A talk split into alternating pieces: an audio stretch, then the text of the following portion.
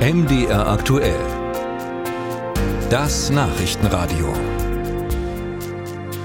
Möglicherweise ist es Ihnen bei Ihrem letzten Besuch im Supermarkt oder der Drogerie aufgefallen. Ja, es gibt sie noch, die Preisschilder auf Papier, aber immer mehr Läden gehen mit der Zeit, setzen auf Digitalisierung. Bedeutet, ähnlich wie bei einer digitalen Uhr erscheinen die Preise auf einer elektronischen Anzeige am Regal.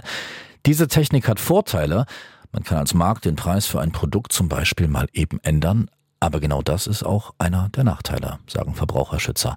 Warum? Uta Georgi. Die Drogeriemarktkette Rossmann betreibt deutschlandweit über 2200 Filialen. Bis zum Jahresende will das Unternehmen 100 Filialen mit digitalen Preisschildern ausstatten.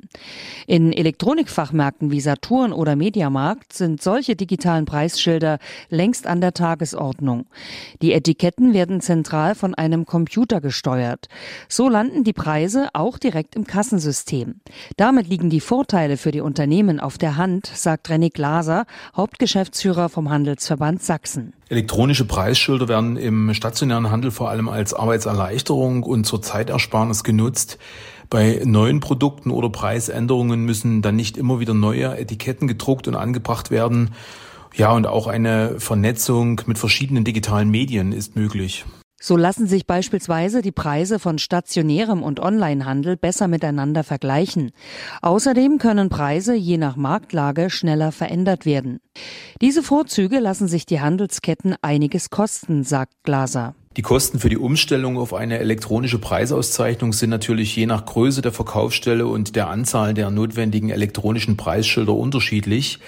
Es kann aber durchaus schnell eine hohe fünfstellige bis sechsstellige Summe pro Filiale zusammenkommen. Trotz hoher Investitionen für die Kundschaft fallen die Vorteile gering aus. Bei der Verbraucherzentrale Hamburg beschäftigt sich Handelsexperte Armin Wallet seit längerem mit dieser Entwicklung. Seiner Ansicht nach bringt die Technik für Verbraucher einige Tücken mit sich. Auch hinter elektronischen Schildern stecken Menschen, die die bedienen müssen, die für die Richtigkeit sorgen müssen. Und was uns ja der Handel da immer versprochen hat, es gibt dann quasi keine Fehler mehr. Das können wir nicht bestätigen.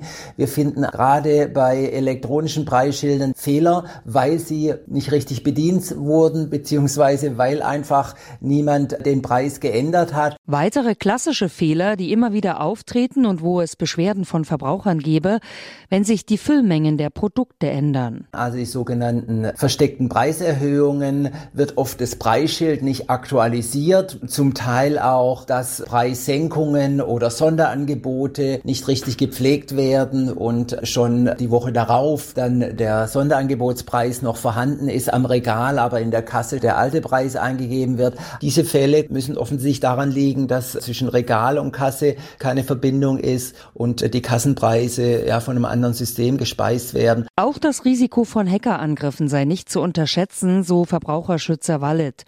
Bisher seien solche Fälle zwar nicht bekannt, rein theoretisch aber könnten Hacker Systeme stören und den Handel im Geschäft lahmlegen.